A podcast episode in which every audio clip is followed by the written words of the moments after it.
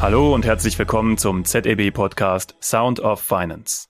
In der heutigen Episode beschäftigen wir uns mit dem Thema generationenübergreifendes Führen. Gegenwärtig treffen im Berufsleben nicht weniger als vier Generationen aufeinander. Vom Babyboomer über die Generationen X, Y bis hin zu Z. Und jede dieser Generationen ist anders geprägt und vertritt ihre eigenen Werte und Vorlieben. Diese Mischung kann für Führungskräfte eine Herausforderung sein. Wie gelingt Führung in dieser Konstellation? Wie tickt die Generation Z auf der Arbeit?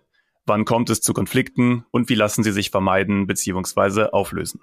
Mein Name ist Martin Wolfslast und über diese Fragen spreche ich heute mit Anne-Sophie Lüder und Olaf Heinz. Anne-Sophie ist Beraterin bei ZDB mit den Schwerpunkten Generationen der Zukunft, Innovationsmanagement und Transformation. Sie selbst sagt über sich, dass sie je nach Auslegung gerade noch so zur Generation Z gehört. Olaf ist Senior Business Coach bei ZDB und schon seit Jahren im Geschäft. Er berät und coacht Vorstände und begleitet Firmen in Veränderungsprozessen wie zum Beispiel in Transformations- und Kulturprojekten. Hallo ihr beiden. Hallo. Hallo Martin. Ja, bevor wir vertieft über Generationen sprechen, was versteht man denn überhaupt unter den vier Generationen, die ich eingangs aufgelistet habe, also Babyboomer und dann X, Y und Z? Ja, vielleicht fange ich mal ganz hinten an mit den Babyboomern, vielleicht auch so ein bisschen die Jahreszahl mit dazu nehmen, dann kann sich jeder auch einordnen, wo er denn dazugehört. Also so 1955 bis 64, das sind so die Babyboomer. Kalter Krieg, wirtschaftlicher Aufschwung, Friedens- und Freiheitsbewegungen sind da ja aufgekommen. Die 68er Jahre, glaube ich, brauche ich nichts mehr zu, zu erzählen, hat viele Generationen geprägt. Und hohe Karriereziele und die Anpassungsfähigkeit, das ist das, was sie letztendlich auszeichnete. Generation X, ähm, 65 bis 79, ähm, da gehöre ich auch zu. Ich weiß noch, hier Tschernobyl, erster Computer, ein alter XT stand noch auf dem Schreibtisch. Das erste Laptop durfte ich auch gleich äh, schon mit austesten. Das war alles sehr, sehr, sehr spannend für mich und äh, für die Generation X. So bestehen so sehr viel Individualistinnen. Äh, wir suchen alle nach Sinn und versuchen auch Arbeit und Leben miteinander in Einklang zu bringen. Aber die Arbeit war schon immer wichtiger. Dann mache ich mal weiter. Darauf folgt nämlich die Generation Y, wird in der Regel definiert so um die 1980 bis 1994. Man muss aber dazu sagen, das gibt immer mal wieder so auch Schwankungen. Also es ist nicht immer, dass sie bis 94 definiert werden, sondern manchmal auch irgendwie bis 97. Und äh, das ist eigentlich so die erste Generation, die so mit dieser Digitalität in Berührung gekommen ist. Heißt, die hatten irgendwie dann mal Smartphones ab einem ja, älteren, aber äh, trotzdem immer noch äh, früheren Alter, also früher auf jeden Fall als Olaf und sind auch eher so in diesem Thema der Selbstverwirklichung und arbeiten gerne. Und dann kommt die Generation Z. Und ich glaube, das ist die Generation mit den äh, meisten Mythen, die es aktuell so drumherum gibt. Das ist, wir definieren die im ZDB von 95 bis 2009. Die Generation, die wirklich ausschließlich eigentlich schon in Teilen digital groß geworden ist, zu der ich mich auch noch äh, dazu zählen darf nach unserer Definition und die ja eigentlich auch ein bisschen geprägt waren von diesen, von Krisen, von Politik, von der Umwelt und in Teilen auch irgendwie von den Dingen, die halt passiert sind in den letzten Jahren. Ja, und dann, ich weiß gar nicht, ob, wir, ob du die auch angesprochen hattest in deinem Intro, ich bin nicht mehr sicher, aber Gen Alpha, äh, das ist die Generation, die anschließt. Und hier sprechen wir natürlich von einer völlig digitalen Generation. Also die können schon mit ein oder mit zwei Jahren selbstverständlich ein iPad bedienen, äh, unter anderem, was natürlich total interessant ist, wenn man da noch mal drauf guckt, wie die aktuell groß werden und was das dann irgendwann vielleicht auch mal in Zukunft bedeutet, wenn man in die Arbeitswelt guckt, wie die interagieren werden auf dem Arbeitsmarkt. Jetzt habt ihr das zeitlich eingegrenzt und ja auch schon so ein bisschen gesagt, was diese Zeiträume ausgemacht hat. Würdet ihr denn auch mit diesen jeweiligen Generationen dann bestimmte Eigenschaften, Werte oder vielleicht Verhaltensweisen verbinden, wo man sagt, oh, das ist aber ganz typisch Generation X oder das ist äh, sowas macht eigentlich eher Generation Z oder kann man das so nicht festlegen. Wenn ich so auf die Generation Z schaue und bei Alpha habe ich ja auch zu Hause direkt drauf schaue, irgendwie diese Always on, also das ist immer an. Immer Feedback, immer irgendwie unterwegs. Also da gibt es eigentlich keine Ruhepausen. Also das Thema, was ich noch kennengelernt habe, Langeweile, das gibt's gar nicht mehr. Ich weiß gar nicht, wie die, ob die wissen, wie man das schreibt. Könntest du schreiben, Anna-Sophie? Ja, ich könnte schreiben, aber ich gehöre ja auch nicht jetzt unbedingt zur Generation Alpha. Ach, sorry, ähm, war ja ähm, Alpha, ne? Entschuldigung. Ich meine, er hat ja gesagt Alpha und Z. Und Z, ja, Z ist definitiv auch eine Generation, die always äh, on ist. Ich finde also, äh, bei insbesondere bei Z gibt's ja schon auch sehr viele mh, hm, ich würde mal sagen, eine gewisse Ambivalenz irgendwie in der Zielgruppe selbst, aber auch über das, was man irgendwie hört. Also auf der einen Seite wollen die nicht arbeiten, auf der anderen Seite sind die aber total engagiert und engagieren sich irgendwie für die Umwelt, äh, gehen auf die, gehen auf die Straße und wollen irgendwie Dinge, die denen wichtig sind, auch in die Welt hineinbringen. Ja, und der Job muss halt natürlich irgendwie auf der einen Seite auch Spaß machen und auf der anderen Seite braucht es aber auch eine gewisse Work-Life-Balance und man möchte es vielleicht in Teilen eben auch trennen. Währenddessen ich die Generation Z auch sehr laut empfinde, finde ich zum Beispiel Generation Y, also das war ja 1980, 94 äh, Millennials, auch da ähm, bisschen in die Richtung äh, einfach leise. Die nehme ich so manchmal auch gar nicht so viel wahr, ähm, trete nicht so viel auf und das sind ähm, welche, die ich sehr wahrnehme über das Thema Vocation, also Arbeiten und Privaten, das geht, flie geht da alles fließend noch ineinander über. ähm, denn dass das bei Z nicht mehr so ist und bei mir eben auch nicht. X, ähm, ich finde, das gehört sich schon ein bisschen getrennt, wobei ich auch viele Kontakte in meinem Berufsleben natürlich habe. Aber ich finde, das verbinde ich so ein bisschen damit. Und die Boomer, gibt's da auch typische Werte, Einstellungen, wenn man das so pauschal sagen kann? Ja, also das haben wir schon immer so gemacht und das bleibt bitte auch so, würde ich mhm. sagen. Mhm. Ähm, also das haben wir auch alles schon erlebt. Ähm, ich finde die Boomer sehr arbeitsfleißig, eine fleißige äh, Generation, so erlebe ich sie immer. Ähm, ähm, sehr viel über Routinen kennengelernt, sehr viel über Erfahrung kennengelernt und ähm, daher auch sehr durchsetzungsstark. Und ich finde an der Stelle, dass sie eben auch die Leistungsträger sind, der Wohlstand, auf dem wir gra quasi gerade alle sitzen, wenn man das so bezeichnen kann. Er ist leider nicht gleich verteilt, ich weiß, aber der ist nun mal auch von dieser Generation mit erarbeitet worden und da habe ich manchmal das Gefühl, dass sie den, den Respekt vermissen von den jüngeren Generationen zum Beispiel. Ja, spannende Aspekte. Das mit dem, mit dem äh, Work-Life-Blending fand ich am spannendsten. Habe ich jetzt noch nicht so auf dem Schirm gehabt. Also, dass das so quasi von einer eher strikten Trennung immer weiter geht in Richtung, schmilzt alles zusammen, kann man gar nicht mehr so genau trennen. Dann arbeitet man mal im Urlaub und dann macht man irgendein Event mit den Kollegen und dann ne, das äh, mehr Homeoffice und so weiter. Das finde ich ganz interessant. Habt ja jetzt beide schon so ein bisschen eingegrenzt, zu welcher Generation ihr euch auch selber zählen mhm. würdet. Olaf RX, Anne-Sophie RZ. Würdet ihr denn auch sagen, dass ihr euch dann mit diesen Werten oder Eigenschaften, die ihr gerade skizziert habt, auch selber identifiziert? Ich meine, man ist ja immer noch eine individuelle Persönlichkeit und verschreibt sich vielleicht nicht zu 100 Prozent den Werten einer Generation, aber gibt es da Übereinstimmungen, wo ihr schon sagen würdet, ja, doch, passt? Also auf jeden Fall. Es gibt Dinge, bei denen ich mit übereinstimme. Auf der anderen Seite will ich aber auch immer dazu sagen, so gerade die Generation Z ist super ambivalent. Auch jede Zielgruppe hat Untergruppen oder Subgruppen und äh, darunter gibt es wieder Subgruppen. Also es ist jetzt ja nicht so, dass man nur von dieser einen Generation immer sprechen kann. Es gibt einfach Dinge oder Merkmale, die halt für eine Generation sprechen. Und wenn ich mich selbst jetzt mal angucke, und das war ja deine Ursprungsfrage, bringe ich auf der einen Seite irgendwie Dinge von Z mit, die anderen Sachen aber auch von der Generation Y. Also zum Beispiel dieses Work-Life-Blending ist dann doch eher das, was ich äh, betreibe. Wobei ich auch glaube, dass es in einer Generation Z genügend Leute gibt, die sagen, ich möchte es irgendwie kombinieren, weil das ja auch eine sehr individuelle Einstellung ist.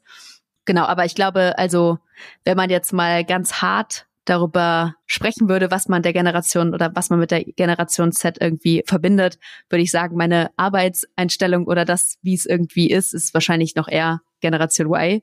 Auch wenn ich mit dem natürlich jetzt nicht übereinstimme, dass die Generation äh, Z nicht arbeiten will oder nur eine Vier-Tage-Woche haben möchte. ah, da kommen, wir, da kommen wir gleich noch zu, da kommen wir gleich noch zu. Und äh, Olaf? Also ich, Anne-Sophie, ich kann dir da nur beipflichten und ich habe manchmal das Gefühl, je nach Situation verhalte ich mich dementsprechend. Deswegen, manchmal fühle ich mich auch in äh, als Xler ähm, eher dann Z-lastig. Ähm, ich finde aber, und das ist mir bei diesen Labels da auch ganz wichtig, ich glaube, es ist schwer zu sagen, man ist so, ja. aber man kann oft feststellen, man verhält sich so. Und äh, vielleicht ist das auch ein erster Ansatz für Führungskräfte, ähm, wie man sich diesem Thema nähert.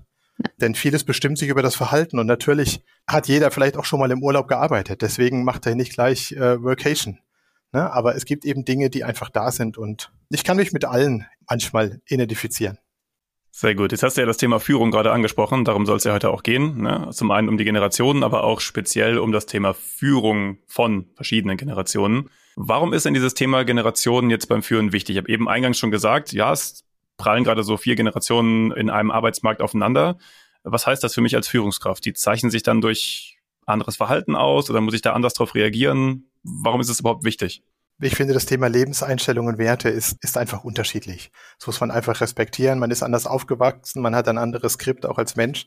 Ähm, und wie ich eben schon mal sagte, ist es eben wichtig, wie sich diejenigen verhalten. Und ich muss einfach schauen, an welcher Stelle ich jetzt meine Mitarbeiter abhole. Deswegen darf ich als Führungskraft einfach diese unterschiedlichen Erlebnisse und Verhalten, äh, wie ich konditioniert wurde, wie ich groß geworden bin, in welchem Umfeld einfach nicht vernachlässigen. Es hilft mir extrem, einen schnelleren Zugang zu finden. Und das ist ja wichtig, um letztendlich auch gemeinsam mit meinem Mitarbeiter zu performen. Und dafür brauche ich Zugang und dafür brauche ich äh, Wissen, äh, was den Mensch bewegt, meinen Mitarbeiter bewegt. Sehr wichtig. Ja, kann ich nur zustimmen. Okay, ihr habt euch ja beide so ein bisschen einer Generation äh, zugeordnet.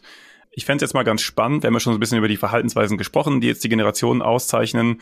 Und Führung findet ja typischerweise am Arbeitsplatz statt. Also was glaubt ihr denn, ist der jeweils anderen Generation, also des anderen Gesprächspartners, in Bezug auf die Arbeit besonders wichtig oder wodurch zeichnen die sich aus, durch welche Verhaltensweisen? Jetzt muss ich mal überlegen, wodurch sich Olaf in seiner Arbeitsweise auszeichnet. Nicht Olaf persönlich, sondern seine Generation. ja, genau, aber anhand, anhand, anhand von Olaf. Diese generell, also, oder wenn ich das mal äh, so in Beobachtung habe, finde ich, ist es schon so, also, man sagt ja gewissen Generationen irgendwie immer nach, die sind so Sinnsucher. Ich finde auch eine Generation X, die ja jetzt äh, Olaf ist, ist auch oftmals auf der Suche, passt das eigentlich und ergibt das irgendwie Sinn bei der Arbeit, wo ich mir mal denke, das ist eigentlich eher verbindend. Und dann ist es ja vielleicht auch dieses Thema der Work-Life-Balance, was ich schon mit dieser Generation im Arbeitskontext verbinde.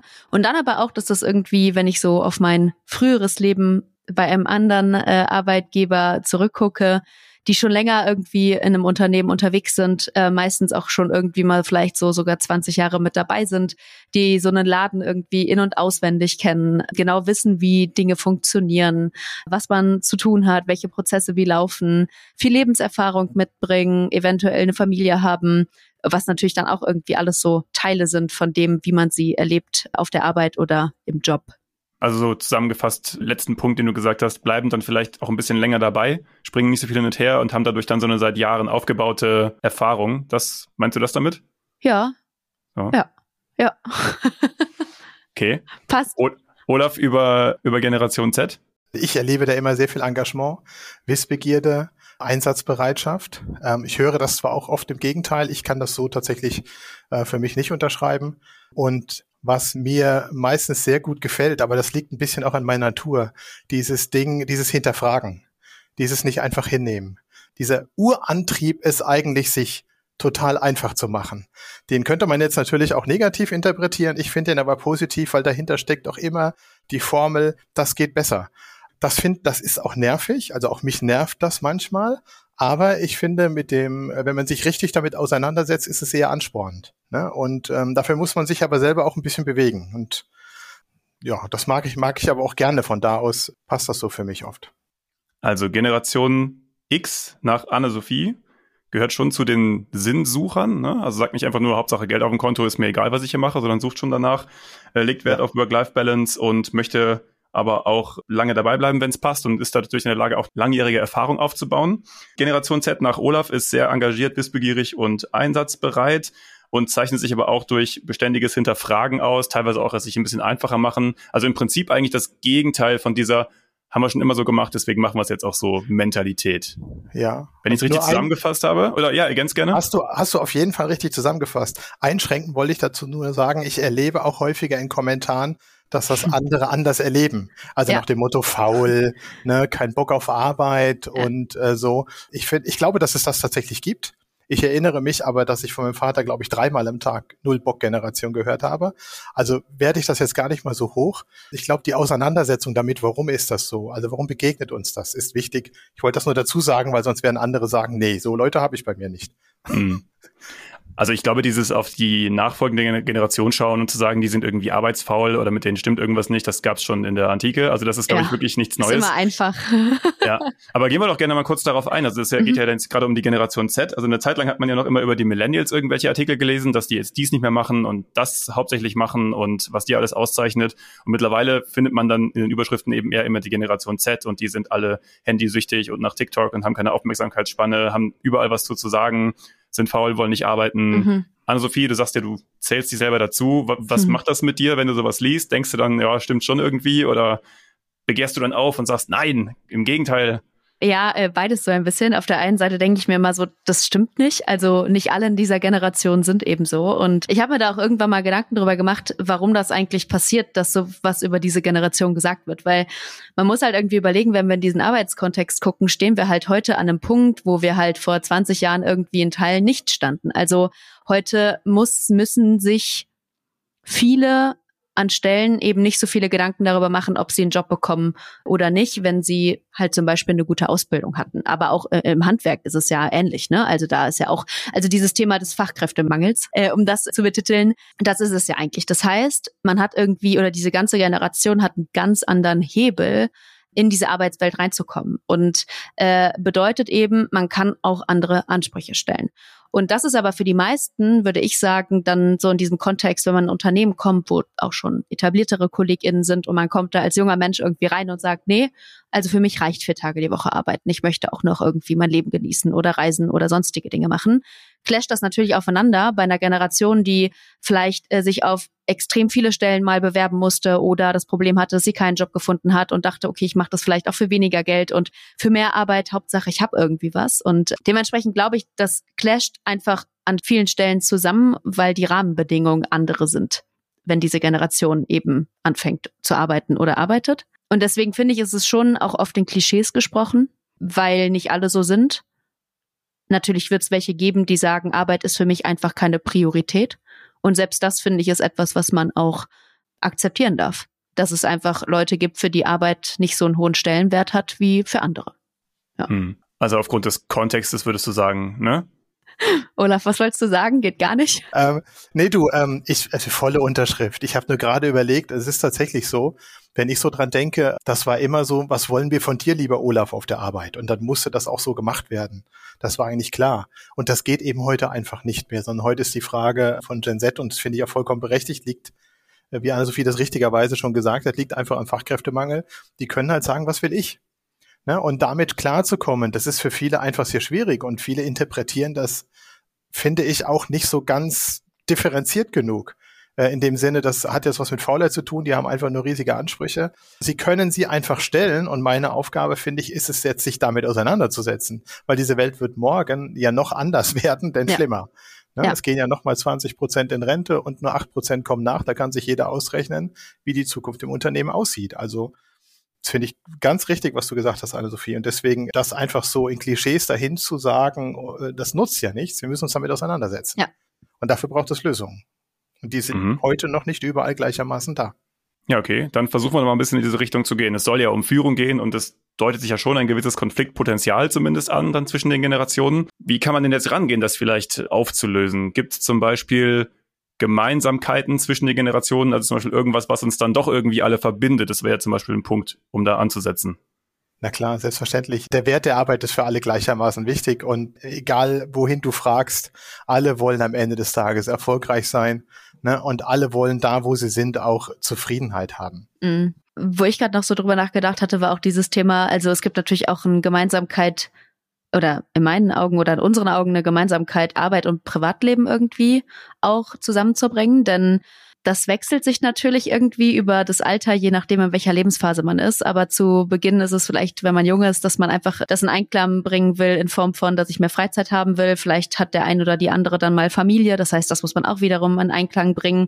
Und dann kommt aber irgendwann vielleicht auch eine Lebensphase, wo man Eltern pflegen muss zum Beispiel oder irgendeine andere Tätigkeit noch machen möchte, wo man das auch wieder in Einklang bringen muss. Also dieses Thema, wie verbinde ich eigentlich Privatleben und Arbeit, ist für alle ein Thema, nur halt mit unterschiedlichen Lösungen wahrscheinlich und auch Fragestellungen in dem Moment. Genau, und ich glaube, das ist das, was auch diese Schwierigkeit ausmacht, dass es eben nicht für jeden gleich ist. Ja. Das ist das gleiche Thema, aber es ist nicht für jeden gleich. Und zum Beispiel auch bei dem Bedürfnis für Wachstum und Entwicklung. Jeder möchte gerne selber persönlich wachsen. Ich meine nicht in die Höhe, sondern einfach mit sich selbst und möchte sich auch entwickeln. Aber der Weg und wie viel ne, das ist einfach unterschiedlich und damit muss ich umgehen, aber das verbindet auf jeden Fall alle. Ähm, mhm. Und deswegen möchten auch alle eine Möglichkeit haben, Dinge zu erlernen, definitiv. Ja, und Punkt Gemeinschaft würde ich noch anbringen, äh, Olaf, oder?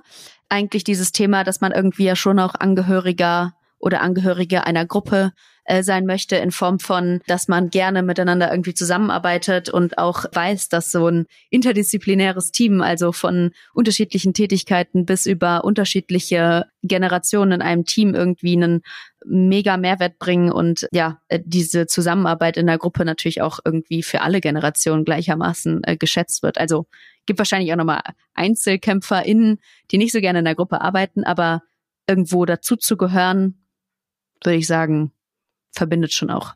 Vielleicht zumindest die meisten. Also wir wollen alle Erfolg haben in der Arbeit. Ne, deswegen arbeiten wir ja schon letzten Endes, um damit auch irgendwie erfolgreich zu sein, dabei aber auch zufrieden sein mit dem, was wir da machen. Wir alle wollen auf irgendeine Art und Weise unsere Arbeit, unser Privatleben übereinander bringen, sind vielleicht nur gerade jeweils in anderen Lebensphasen. Jeder hat so ein gewisses Bedürfnis nach Wachstum und Entwicklung, Weiterentwicklung und auch nach Gemeinschaft und irgendwie ja Teil einer Gruppe zu sein. Das kann man wahrscheinlich als übergreifend so mitnehmen. Finde ich ganz gut, kann ich mitgehen. Und gilt das denn jetzt auch für Führung? Also kann man auch bei Führung sagen, Menschen, egal welche Generation sie angehören, möchten eigentlich gerne auf diese Art und Weise geführt werden. Und auch das verbindet uns alle. Kann man das irgendwie da rein überführen? Jetzt sind wir ja quasi an dem Kern, was du eben gesagt hast. Bei der Vielfalt ist ja genau das, was ich heute als Führungskraft begreifen muss. Nicht eine Sache, die ich kann, ist, die, ist, ist das Allheilmittel, sondern ich muss einfach variabel sein. Was früher galt und heute noch galt, ist es eben Sinn zu geben, mit den Mitarbeitern in, äh, in auch in, in eine Coaching-Rolle auch mal zu schlüpfen, beziehungsweise Coaching-Instrumente anzuwenden. Äh, nur muss ich eben heute etwas mehr davon können. Das heißt, die Führungskräfte müssen sich in der Auseinandersetzung mit den unterschiedlichen Generationen mehr Gedanken machen, wie ich jeden anspreche. Und was da manchmal im Wege steht, ist einfach auch die Demografie. Wenn ich natürlich 60, 70 Prozent meines Teams im Bereich äh, X, Boomer und vielleicht noch einen Teil in Y habe und der Rest äh, vielleicht auch nur 10 Prozent in Z, dann haben die einfach nicht so viel Gewicht. Ich muss aber als Führungskraft heute natürlich alle bedienen, muss mir gleichermaßen auch darüber Gedanken machen, dass ich mehr Z in Zukunft brauchen werde, denn ähm, ich ich muss ja meinen Laden weiter am Laufen halten. Und bei dem Thema Fachkräftemangel bin ich gezwungen, einfach mich dort auch anders zu verhalten. Und das bedeutet mehr Kontext, mehr Coaching. Und ich glaube, an Sophie, da fällt ja auch noch was zu ein. Ja, definitiv. Also Coaching finde ich, möchte ich aber noch mal kurz unterstreichen, extrem wichtig, weil ich glaube, das ist auch so ein Instrument für die Generation Z, dieses Thema des äh, Zuhörens, dass man gehört wird, äh, gesehen wird, wobei das natürlich für alle irgendwie gilt, aber ich glaube bei dieser Generation noch mal vielleicht sogar ein bisschen exklusiver. Aber für mich ist es auch dieses Thema der gemeinsamen Ziele, tatsächlich. Also in Form von, wofür arbeite ich eigentlich? Ist es eigentlich alles transparent? Das braucht äh, oder in unseren Augen irgendwie jeder Mitarbeiter, jede Mitarbeiterin. Genauso wie aber auch dieses Thema Mittler in sein. Also auf der einen Seite irgendwie ergebnisorientiert zu managen, auf der anderen Seite aber auch eine gewisse Empathie mitzubringen in der Führung. Genau. Wie aber auch Thema Zusammenarbeitsmodell. Ich glaube, das wäre auch noch was. Auf jeden Fall. Ich arbeite immer gern mit der 3a-Regel wenn man die einhält, finde ich immer ist schon viel gewonnen. Also ähm, wenn ich mit einem Mitarbeiter arbeite, also ist da überhaupt eine Ambition? Also haben wir dafür gesorgt, dass der Mitarbeiter auch hier eine Ambition an sein Tun hat? Kann er es selbstständig tun? Also habe ich einen gewissen Freiraum, eigenverantwortlich zu arbeiten? Kann ich das Ergebnis selber auch herstellen und damit den eigenen Erfolg auch letztendlich feiern? Und bin ich überhaupt einverstanden damit? Habe ich den Sinn und Zweck verstanden? Ne? Ist der Kontext und Sinn, ist das völlig klar? Und wenn man an die drei Dinge denkt, also Ambition, Alignment, Autonomie, dann finde ich, ist man ziemlich weit vorne. Ja, definitiv. Was ich gerade nochmal, du hast gerade das Thema Kontext gesagt und du hast es auch eben nochmal gesagt. Das möchte ich aber tatsächlich nochmal in ein Beispiel kurz setzen, weil ich habe ja gerade eben gesagt, ne, es gibt Mitarbeitende, die ja schon irgendwie 20 Jahre mit dabei sind. Und wenn mir der Führungskraft irgendwas erzählt, ja, äh, warum ich jetzt den Auftrag XYZ machen muss, dann brauche ich eine ganz andere auch nicht, also einen anderen Kontext, A, das, aber auch B, also das ist eigentlich auch eine andere Historie, die ich brauche, ja. Also warum machen wir das jetzt vielleicht auf diese Art und Weise, ne? Weil ich das da nicht verstehe, warum wir jetzt Thema A vielleicht doch nochmal aufrollen, obwohl wir doch schon entschieden hatten, das nicht zu machen. Äh, weil die Historie halt irgendwie sagt, ja, wir haben das schon mal probiert, wir haben das probiert, wir haben das nicht gemacht, wir haben aber dafür das gemacht, wo andere, die länger mit dabei sind, viel besser nachvollziehen können, wieso diese Entscheidung jetzt so getroffen wird oder einfach sagen, ja, das läuft hier halt einfach so. Für einen jungen Menschen ist aber manchmal schwer, als wenn man eben noch gar nicht so lange mit dabei ist, diese Historie zu verstehen, warum eine Organisation so tickt, wie sie eben tickt. Und das ist nochmal ein wichtiger Punkt, den ich noch kurz einbringen wollte, weil ich den selbst auch erlebt habe, was es bedeutet, etwas in einen Kontext gesetzt zu bekommen und auch eine Historie von einem Unternehmen zu verstehen, was mir wahnsinnig geholfen hat, viele Entscheidungen nachvollziehen zu können. Mhm. Ich hätte noch eine Anschlussfrage tatsächlich, äh, weil ihr das beide sofort gesagt habt als Antwort auf die Frage nach der Führung, nämlich dieses Coach sein. Mhm. Ich weiß nicht, ob jedem Hörer, jeder Hörerin klar ist, was das genau ist im Vergleich zu einer, ich sag mal, normalen Führungskraft. Also was zeichnet das denn aus, wenn man Coach ist für die Mitarbeiter?